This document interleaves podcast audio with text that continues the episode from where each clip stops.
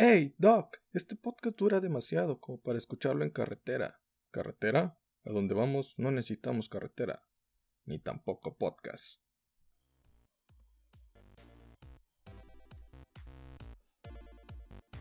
Hey, buen día, buena tarde, buena noche. Sea la hora que estés escuchando este podcast, te saluda tu amigo Jesús Adame, aquí en el Club de los Donadi. Hoy viernes te presentamos lo que viene siendo Freaks and Crips, el especial del cómic número 5, donde te hablaremos de un cómic y también te lo explicaremos un poquito. Así que sin más por decir, comencemos. Bienvenidos al Club de los Donadi, el club de comunidad al que todos pueden pertenecer. Somos especialistas en nada y por eso te pido un poquito de paciencia. Así que iniciemos con este especial del cómic número 5. Spider-Man Blue. Es este cómic del que hablaremos hoy. Los antecedentes son, recordemos que el primer amor de Peter Parker fue Gwen Stacy, quien estaba basada en la esposa de Stan Lee.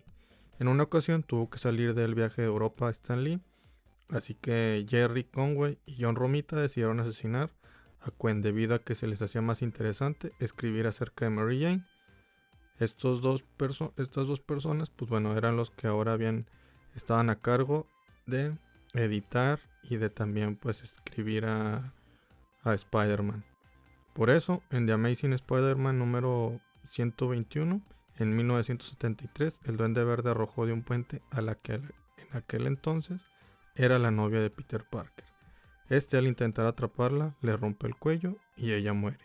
Existe una controversia donde Peter se culpa por la muerte de Gwen, pero según el cómic donde ocurre dicho evento, fue el duende verde porque al arrojarla de, de cierta altura tan grande, bueno, provocó que ella muriera del susto antes de que Spider-Man la atrapara.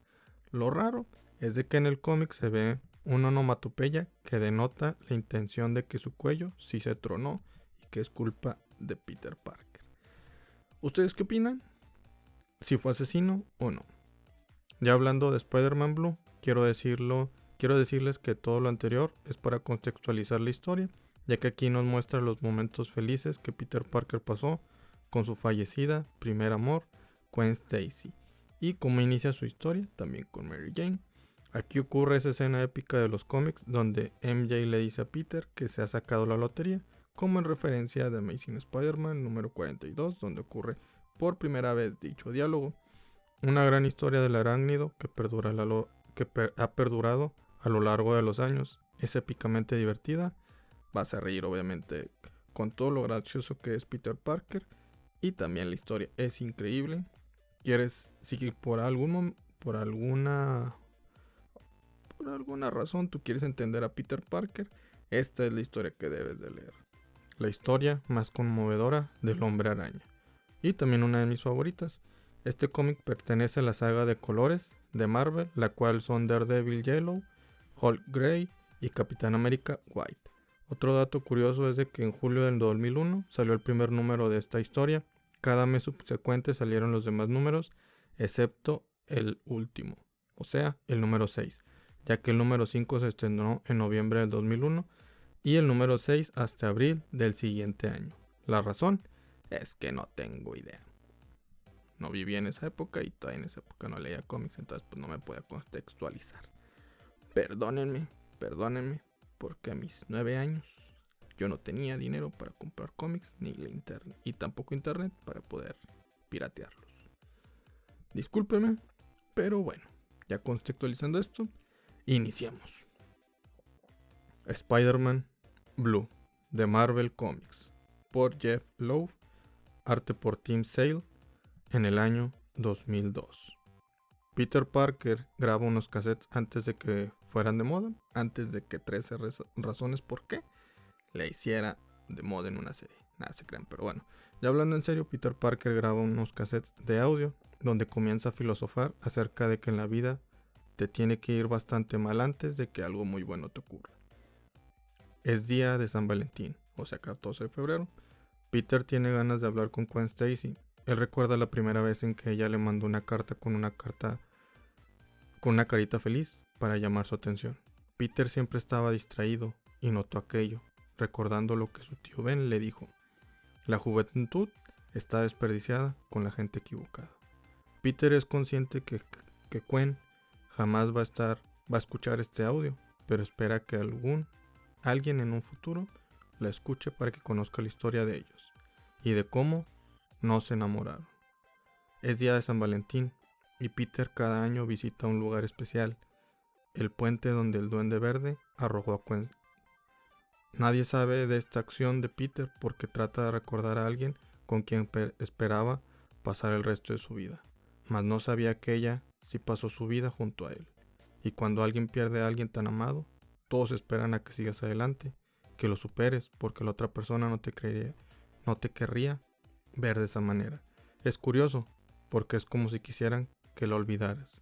Spider-Man arroja una rosa al mar desde la parte más alta del puente. Como se mencionó anteriormente, antes de que algo bueno ocurra, algo malo tiene que ocurrir primero. Y eso, malo, inicia con el duende verde descubriendo la identidad secreta de Spider-Man, que lo amarra como rehén a una silla amenazándolo con matarle y a toda su familia. El duende verde resultó ser el padre de su mejor amigo, Harry Osborn. El duende verde amarra a Spider-Man con la cara destapada, Peter le patea la cara, balanceándose hacia atrás en la silla para caer y romper esa silla. Peter se libera, le lanza una telaraña al propulsor del duende verde y lo tumba de ella. Spidey se enoja y sabe que solo uno de ellos, dos, va a salir vivo de aquel enfrentamiento en aquella bodega. Le lanza telarañas a las manos del duende verde para pegarlo a la pared. Spidey comienza a golpearlo y el duende comanda a su propulsor para que choque contra él. Spidey simplemente lo esquiva y el duende se libera y lanza rayos a Spider-Man y este simplemente los esquiva. Al duende verde le decepcionó saber que Peter era el hombre araña porque era muy joven y aparte era un perdedor como su hijo. A Peter ni siquiera en ese momento le caía bien Norman Osborn. El duende verde le lanza una granada en forma de calabaza a Spider-Man y este con la telaraña se la regresa. El edificio explota y el duende cae rendido. Peter creía que eso ese sería el fin de, los, de sus conflictos con el duende verde. Hubiera sido tan sencillo que lo hubiera dejado ahí, que el humo de las llamas lo hubiera asfixiado, pero no.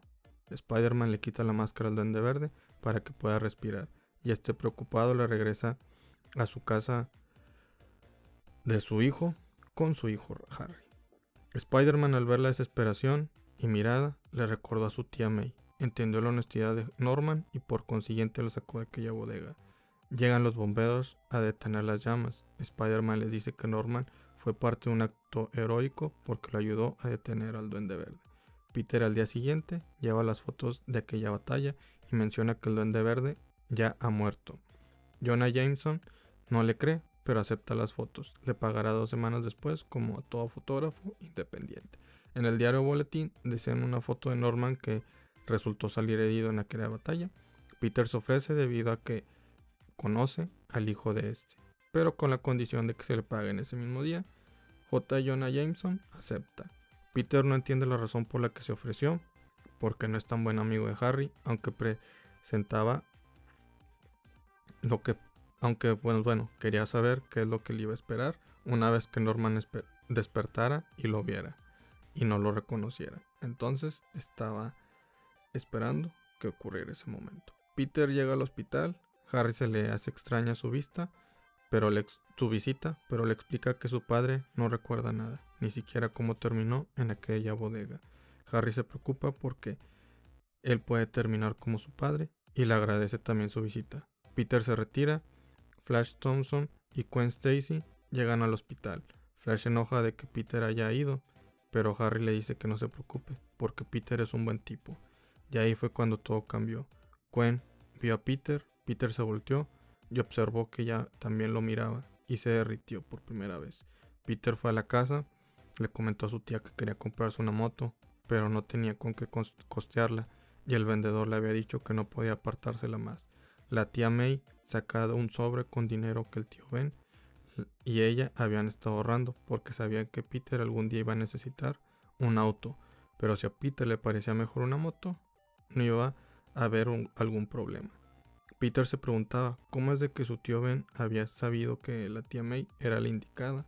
Peter fue a la tienda de motos, vio a Gwen Stacy pasar y sonriendo con sus amigos, eso también le alegró a él y lo convenció de que quería aquella moto. Peter salió de aquella tienda con la moto, pasó frente a Harry, Flash y Gwen, les ofreció un aventón.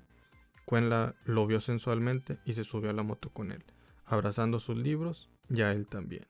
Peter sentía que su vida iba muy bien. Una mujer llega a la casa de la tía May, timbra, la tía May sale y le explica que Peter no se encuentra, y ella simplemente se retira. Otro día será para poder ver a Peter Parker. Segundo cassette, Peter vuelve a hablarle a la grabadora que le pertenecía a su tío Ben. Sigue compartiendo sus pensamientos de aquella mujer que perdió, pero la gente siempre permanece con uno mientras la recuerdes. Por tal motivo, no quiero olvidar a Gwen Stacy. Spider-Man lee un periódico donde la primera nota es acerca de la muerte del Duende Verde y se le culpa a él por dicho crimen, por dicho crimen. Aunque Peter sabía que la realidad es que el Duende Verde ni siquiera había muerto porque Norman Osborn está en un hospital recuperándose sin recordar nada. Un hombre misterioso llega por un periódico porque se enteró de la muerte del duende, lo cual es malo para él y peor para el hombre araña. Peter decidió visitar a Norman con mayor frecuencia para asegurarse de que no recuerde nada y gracias a las visitas terminó haciéndose amigo de Harry, lo cual resultaba como un acercamiento también a Gwen Stacy. En la clase de química, Gwen le pide a Peter salir para estudiar, se verán a las 8 en Silver Spoon. Peter aceptó, aunque se sentía algo extraño porque antes la gente lo veía como un nerd y ahora es simplemente aquella persona que no es, no es un mal tipo. Flash seguía molestando a Peter y a Gwen le molestaba que ocurriera ello. Peter pensaba que era posible estar los dos enamorados, aunque también era estúpido que ella se fijara en él, y de pensar en una oportunidad de salir con Gwen eso le traería más problemas económicos porque tendría que pagar las citas y no puede costearlas. Rhino, bueno, Rhino es, se libera por el mismo sujeto que vio aquel periódico y aunque está haciendo destrozos en Broadway, le piden, a, le piden a Peter que consiga fotografías y probablemente se las paguen ese mismo día. Esa era su rutina, conseguir dinero a cambio de fotografiarse contra villanos. Rhino destroza lo que se le pone a su paso y pide que le lleven a Spider-Man. Este llega y le envía con una este llega y lo embiste con una patada. Los dos intercambian golpes. Rino intenta embestir a Spider-Man. Este salta y topa con una pared. Le cae en el muro. Le cae un muro a Rino. Spider-Man recoge un poco del traje de Rino. Decide ir a analizarlo a un laboratorio y se retira. El hombre misterioso ve a lo lejos la batalla. Spider-Man llevó aquella muestra con el Dr. Connors quien le falta un brazo y conocemos como el como lagarto. Este doctor le dice que es una manipulación sofisticada de ADN de un rinoceronte verdadero, un poco similar al adamantium, que utiliza de autorreplicante genético como el que utilizó él cuando fue el lagarto. El doctor creó una fórmula que le hace permanecer en su forma humana, incluso ha invitado a su esposa e hijo para que lo visiten. Pero si ayuda a Spider-Man, con el experimento de separar el ADN de los polímeros, provocaría que regresara a su forma reptil debido a la exposición con estos mismos. El doctor acepta el riesgo y lo ayuda. Rino sale de los escombros, la policía intenta detenerlo hasta que regresa a Spider-Man y lo rocía en todo el cuerpo con el catalizador que generó en el laboratorio, destruyendo el traje de Rino y de un golpe lo vence. Peter siente dolor en todo el cuerpo, es el enemigo más fuerte al que ha enfrentado y lo único que le alegra el día es saber que irá con Gwen Stacy a estudiar. Peter en su casa se prepara para salir, se arregla, su tía May lo espera en la puerta para decirle que le alegra bastante que se esté arreglando mucho para poder salir con Mary Jane. Su tía abre la puerta y allá afuera está una mujer tan bella que había ido un, esa, había ido un día antes. Ella era Mary Jane, que al mirarse los ojos, ella y Peter le dice, acéptalo tigre, te has ganado la lotería. Ah, momento épico. Mary Jane Watson se presenta muy hermosa y arreglada. Viene para salir con Peter. La tía May, al ver a su sobrino, que no salía con nadie, decidió planear con su amiga Anna Watson, o sea, la tía de Mary Jane, que sus dos sobrinos salieran. Peter, al ver a Mary Jane, no sabe qué hacer, si saludar por un momento y luego retirarse, o hacer esperar un poco a Gwen. Tercer cassette. Peter es consciente que puede hacer telarañas de todo tipo, entonces también debería ser capaz de resolver su situación, aunque lo ideal sería que Quen escuchara estos, estos audios, sabe que no será posible. Y es estúpido hablarle a una chica hermosa acerca de otra chica hermosa. Sin embargo, no es posible contar la historia de Quen y Peter sin mencionar a Mary Jane. Peter decide llevar a Mary Jane a la sesión de estudios. Todos los amigos de Harry quedan impactados. Incluso Flash intenta ligársela, pero ella lo rechaza. MJ se acerca muy provocativamente a Harry, pero no llevó a MJ para presentarla como un trofeo, sino como una obligación de que sus tías habían orquestado una cita entre ellos y para él lo más educado que podía hacer era llevarla ahí. Nadie entiende cómo es que Mary Jane puede fijarse en Peter. Gwen se arregla un poco más debido a que le dieron celos. Mary Jane habla con Peter y asume que le gustan las rubias como Gwen. En las noticias sale que el lagarto ha aparecido en la ciudad. MJ le propone a Peter que, vaya, que vayan a ir a tomar fotos. Ella sabe de lo que se dedica a él y decide ir a acompañarlo. Los dos suben a la moto. Peter reflexiona que apenas Gwen le había, había notado a Peter y él ha terminado llevándose a MJ. Todo se vale en el amor. Mary Jane disfruta ir en la moto con Peter. Después de unos momentos, los dos llegan a la escena del crimen.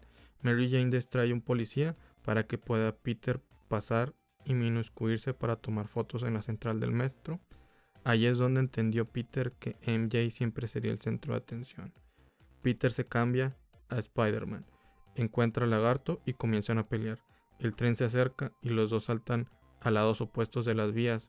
Alguien desde la oscuridad le habla al lagarto ofreciéndole una salida. Este simplemente lo sigue. Al terminar de pasar el tren, Spider-Man ya no ve al lagarto, por lo que se regresa con Mary Jane. Peter le dice que ha tomado bastantes fotos. Mary Jane nota que Peter presenta golpes y le besa la frente donde tiene un moretón y le dice que es su chico. A Peter le saca de onda que le llamen así. Peter se despide porque va a vender las fotos al Daily Bugle. Lagarto va al laboratorio del Dr. Conos para buscarlo, ya que él no sabe que son la misma persona. Spider-Man lo ve y vuelve a pelear dentro del laboratorio. Abre la llave de nitrógeno para que se enfríe el lugar, lo cual provoca que este sea más lento, debido a que el lagarto es un reptil de sangre fría. De sangre fría, perdón. Le pega, lo pega una máquina con sus telarañas. La esposa hijo de Dr. Cornos, de Dr. Connors, llega. Spider-Man busca la cura y le inyecta al lagarto eso. En el instante que su familia entra, el Dr. Connors regresa a la normalidad. Peter regresa a casa en la noche y ve que Harry lo está esperando afuera. Él le pide a Peter que se mude a su departamento. Peter le dice que no puede costearlo, a lo que Harry le responde que su padre es dueño del lugar por lo que no pagará nada de renta. Harry también le pregunta acerca de lo que hay entre Peter y Mary Jane debido a que le quiere, la quiere invitar a salir y no le gustaría importunarlo. Peter le responde que son solo amigos. Harry se alegra y le menciona que Gwen siempre lo ha visto de buena manera, por lo que no debería de preocuparle con ella, porque todo va a salir bien si es de que le intenta llegar. Peter no entiende lo que sucede, tendrá un nuevo apartamento y le acaban de decir que puede tener una oportunidad con Gwen Stacy. Cuarta cinta. Peter ahora quiere hablar de la persona más fuerte y frágil que conoce, de su tía May. Cada vez que piensa en Gwen, piensa en alguien que nunca parecía frágil, pero a pesar de eso, terminó enterrando primero a ella que a su tía. La tía May, ante la ausencia de Peter por la universidad y su trabajo, le confiesa a Peter, que se mudará junto a su amiga Anna Watson y por tal motivo le pide que acepte mudarse con su amigo Harry. Algo malo se avecina como siempre y perder a Gwen siempre ha sido lo peor de su vida, incluso peor que la pérdida del tío Ben. Peter se entristece de que la muerte le llegue a la gente incorrecta. En la cárcel, el buitre se comienza a asfixiar y un reo llamado Blackie se le acerca y le pide que le confiese dónde dejó sus alas el buitre él le contesta que debajo del puente del Molino del Sur. Para ello, Blackie es transportado a ese lugar, toma las alas y el sujeto desde lejos le menciona que no olvide el trato que tenían. Peter lleva a su tía May con la señora Anne. Obviamente los recibe Mary Jane, quien saluda efusivamente a Peter En ese momento también llega Harry en el carro, en un carro convertible. Peter le menciona que ha aceptado mudarse con él. MJ propone que deberían de hacer una fiesta para celebrar. Los dos aceptan. La tía May y la señora Watson hacen todo lo que toda tía haría. Odiar a quien intenta bajarle la novia a su sobrino. Por eso odian los dos a Harry. El fin de semana llegó. Se llevó a cabo una fiesta en el departamento para recibir a Peter, en la cual asisten Harry, Flash, MJ y Gwen. Las chicas comienzan a bailar y a hablar sobre Peter. Harry toma alcohol y Flash, como fan de Spider-Man, se queda en la ventana esperando a poder ver a su héroe favorito. Spider-Man pasaba de un lado a otro columpiándose frente al departamento de ellos, solo para ver a las chicas bailar, hasta que unas alas pasan y le rompen la telaraña. Él estaba distraído por ver bailar a sus dos chicas, eso le provocó que le dieran una paliza. Los amigos de Peter lo esperaron hasta medianoche. Flash habla mal de Peter, pero las chicas le empiezan a defender. El buitre más joven, o sea Black Trago, había sido el responsable de golpearlo y derribar a Spider-Man. Spider-Man cae, es vencido y se queda ahí por un largo tiempo en la nieve. Lo único que pasaba por su cabeza era que le había fallado a sus amigos por no haberse presentado aquella noche. Quinta cinta. Y se le acabaron las pilas a la grabadora. Peter la, la reemplaza y vuelve a grabar. Peter llega a su departamento y la fiesta ha terminado. Todos lo esperaron. Harry nota que Peter se ve abatido. Este le responde que es debido a un resfriado ya que se quedó dormido pues en la nieve. Harry le muestra el departamento, le dice a Peter que Gwen le, atendió la cama por si llegaba tarde y que MJ supuso que estaba tomando fotos de Spider-Man. Finaliza con un comentario de que se le hace muy ardiente MJ. Para Peter fue extraño esa conversación, tal vez él no había hecho nada por ninguna de las dos para tener una relación seria. Aún así, no le agrada la manera en que Harry se refería a Mary Jane. Tampoco le hacía sentir bien sabiendo que vivía a un lado del hijo de su archienemigo y que han desuelto Blackie. La persona que ha estado ayudando a los villanos visita al buitre al hospital de la cárcel porque estaba decepcionado de que Blackie no había, asesinado a Spider-Man. Le pide al buitre que retome su lugar, le ofrece salvarle la vida si a cambio asesina al hombre araña. El buitre acepta.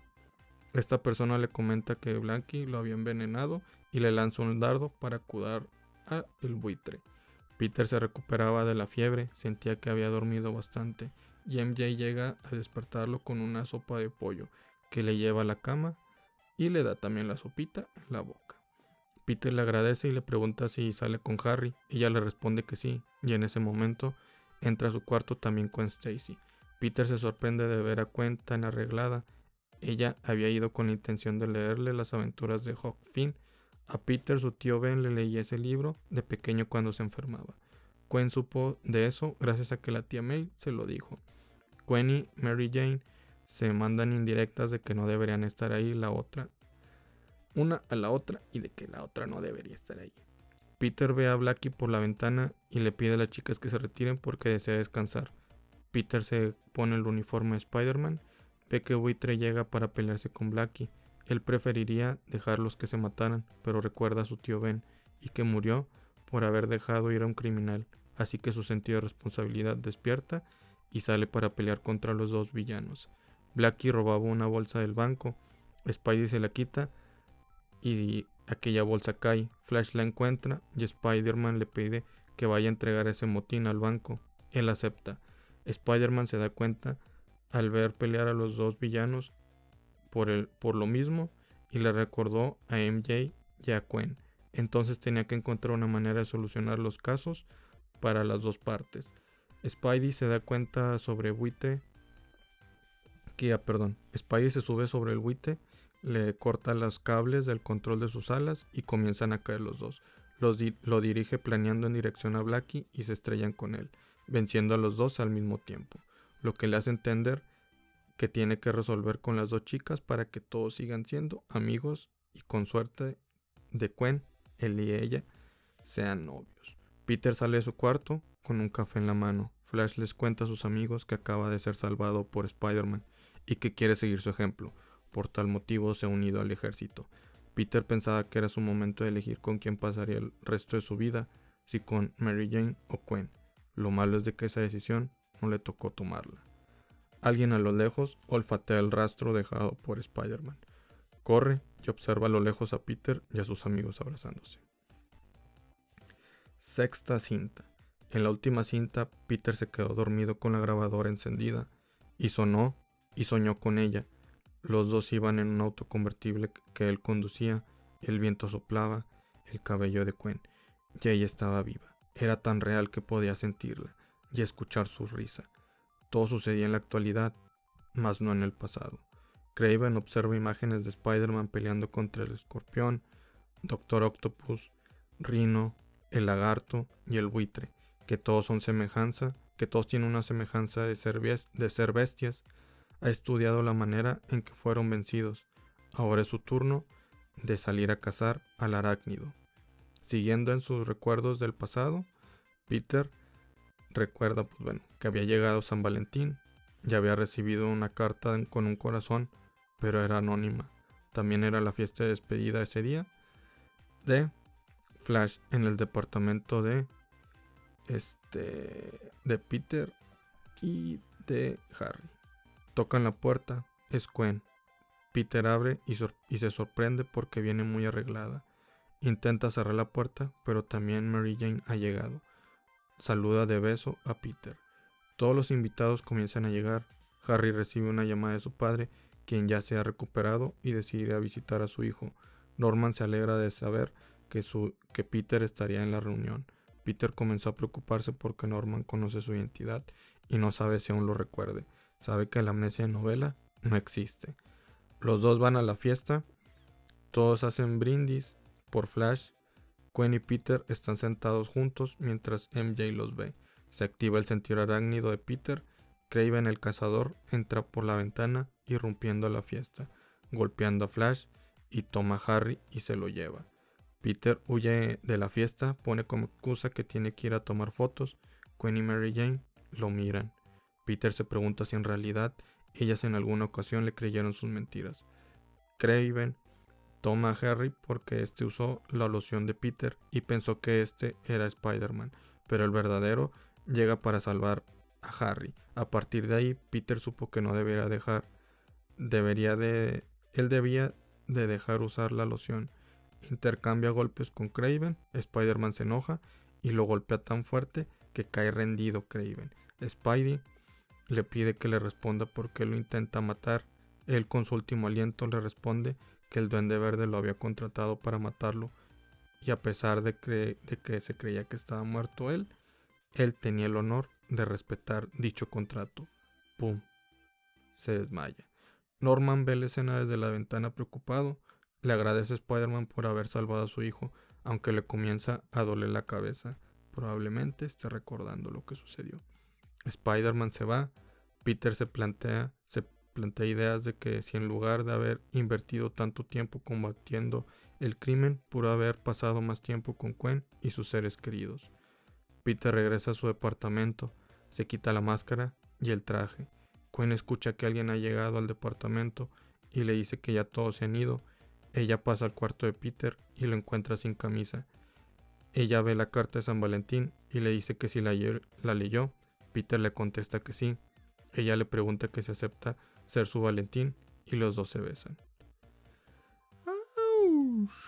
En ese instante fue cuando ella atrapó por completo a Peter Parker. Tristemente, después de esto es donde ocurren ya los eventos de la muerte de Gwen Stacy donde como mencionamos, pues es donde la arrojan desde un puente porque el duende verde ya sabía quién era, cuál era la identidad de Peter Parker. Y por eso, pues como se dijo en el primer capítulo, bueno, en el primer cassette, este Spider-Man siempre va a arrojar una rosa a ese puente los días de San Valentín. Pero bueno,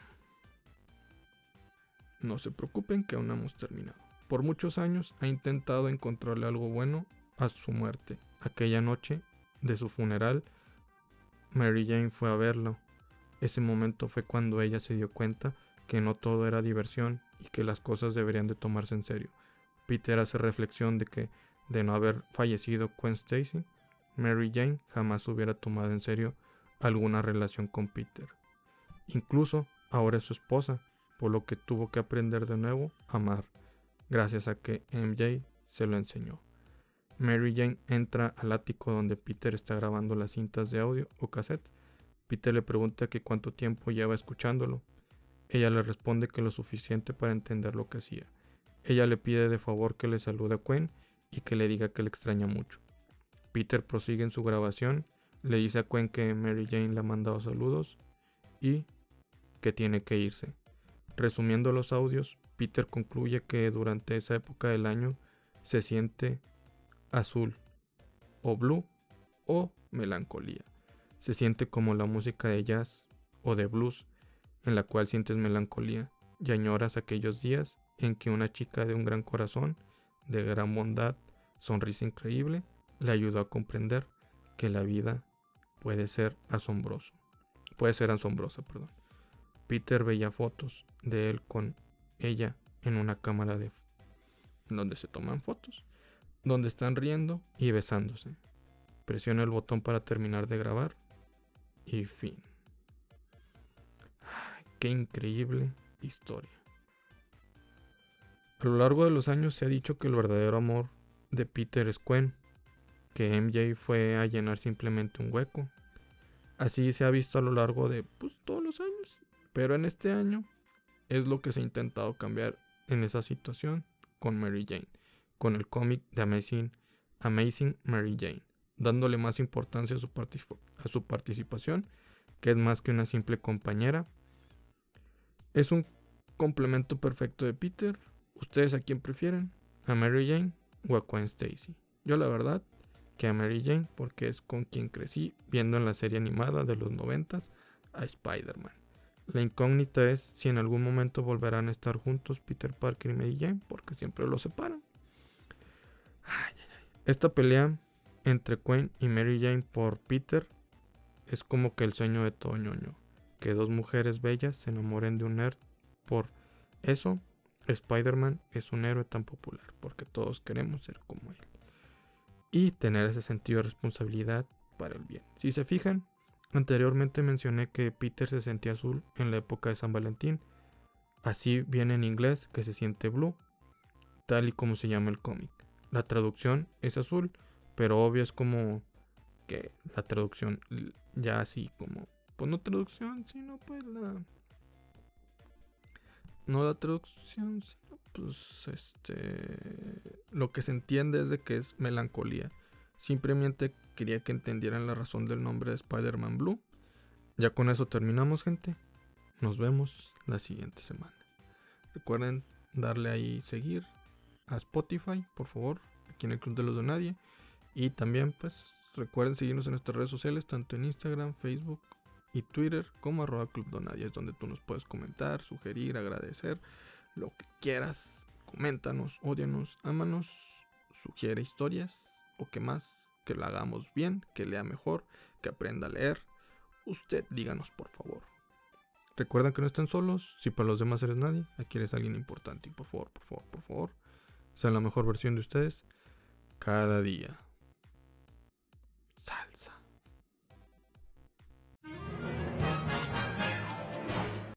Tan tan. ¿Qué esperabas? Es gratis, no exijas tanto.